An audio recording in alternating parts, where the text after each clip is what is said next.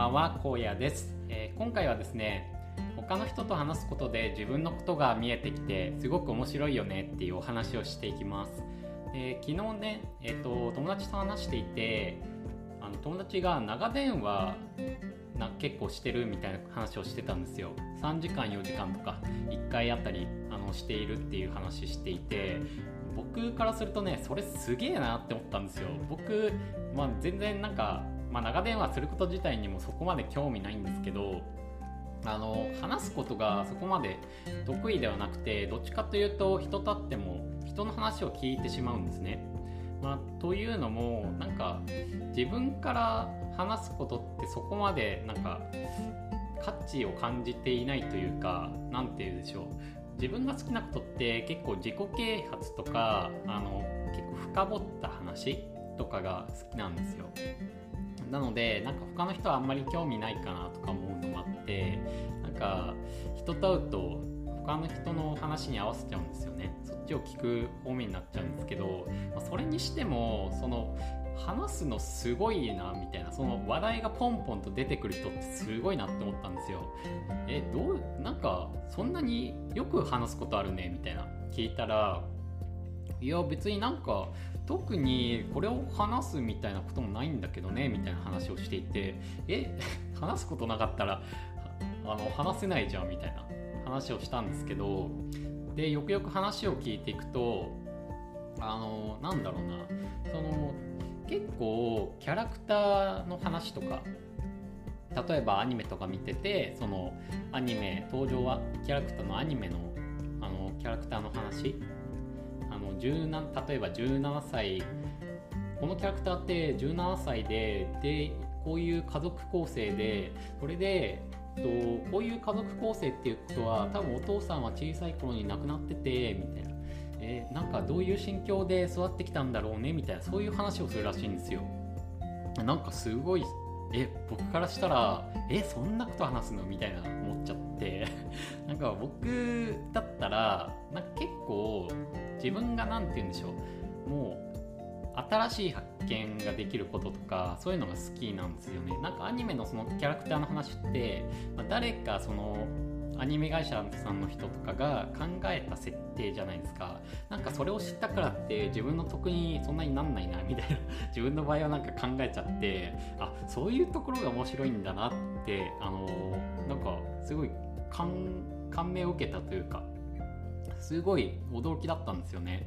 で、まあ、それその友人と他の友人もなんかその同じようなタイプだったらしくて、まあ、結構話がね続くらしいんですけどあそういう人同士だから話続くんだって思って。でまあなんかそれって一種の才能ですよね。あの何て言うんでしょう。そのキャラクターの深いところまで見れるみたいな。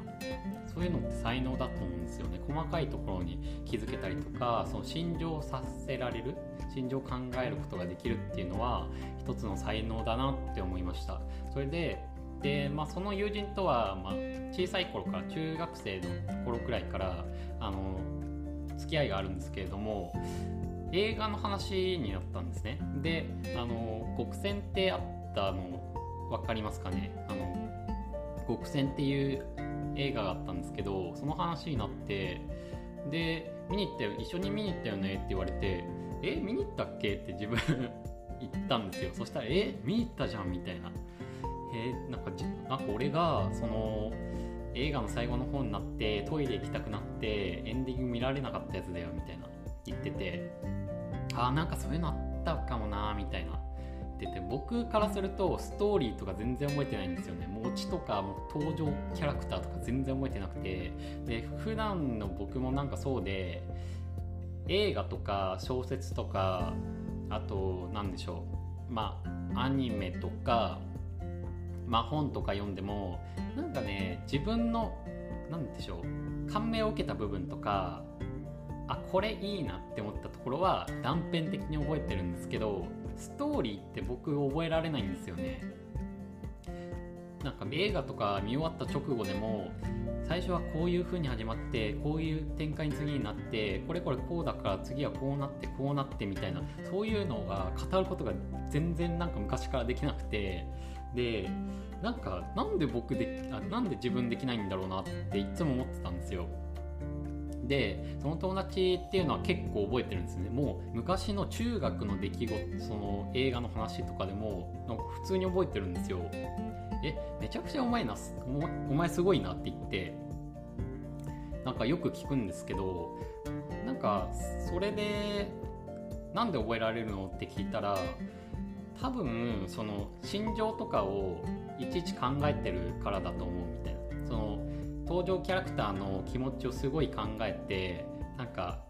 感情移入しちゃうらしいんですよね。で例えばなんかそのキャラクターが死んじゃったりするとなんか自分も苦しいみたいな。そういう感覚になるらしくて。で自分なんかそういうのあんまりないんですよ。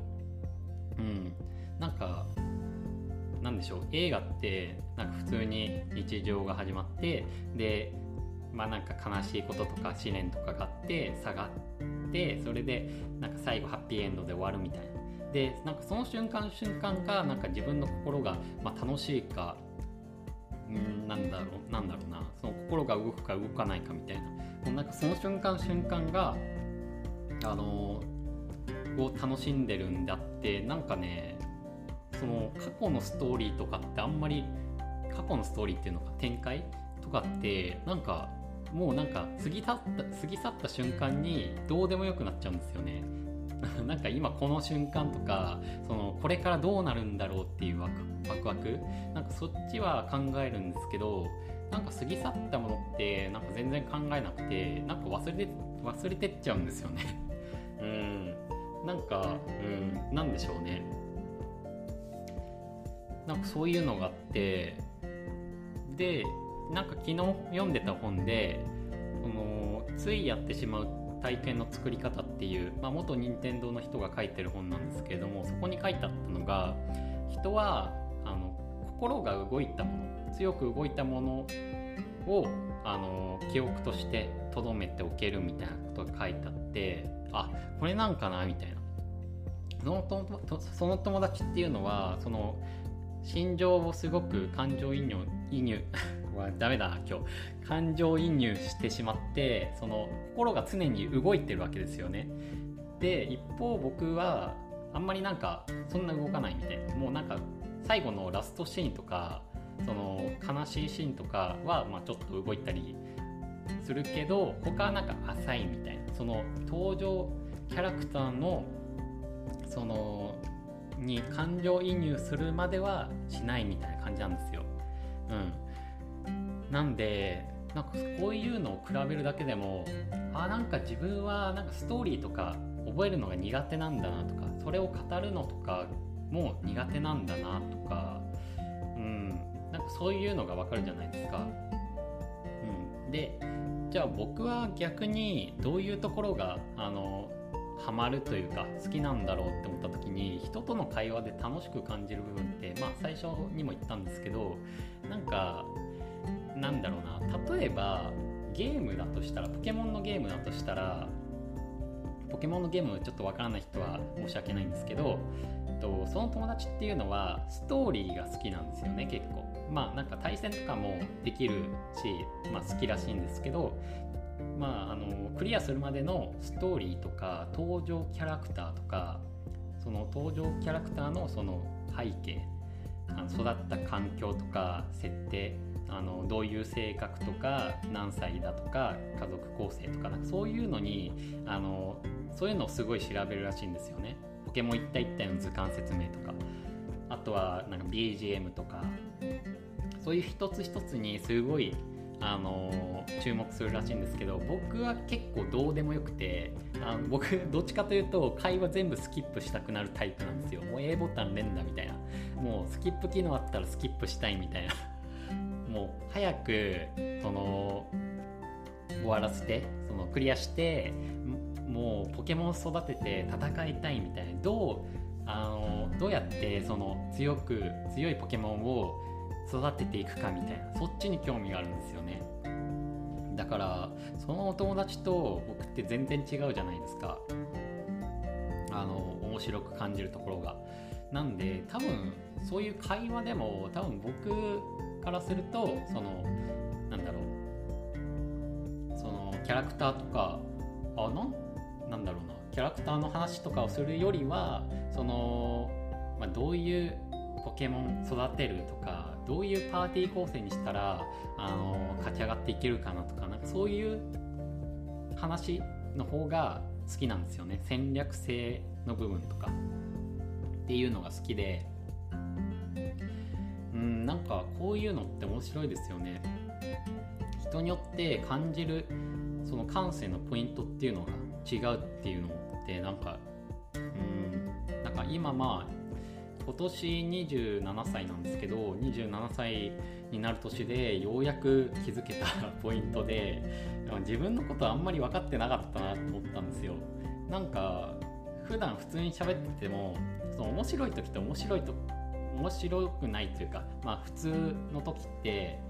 なんか違いってあんまり分かってなかったんですよね。けどなんかそういう風になんか深掘っていくことで自分がなんかピンとくるポイントっていうのが分かるようになるんですよね。で最近それが分かってきてすごく面白いですね。うん。でこれを聞いた皆さんもなんかあなんか僕に共感するかその友達に共感するかはたまた違うまたまたなんだろうな違うポイントを持っているかってあると思うんですよ。皆さん一人一人によっても違うと思いますしそのそれがまた面白いんですよね。うん、なのでなんかなんでしょうねなんかオチはないんですけど こういう風に友達と比べるっていうのはすごく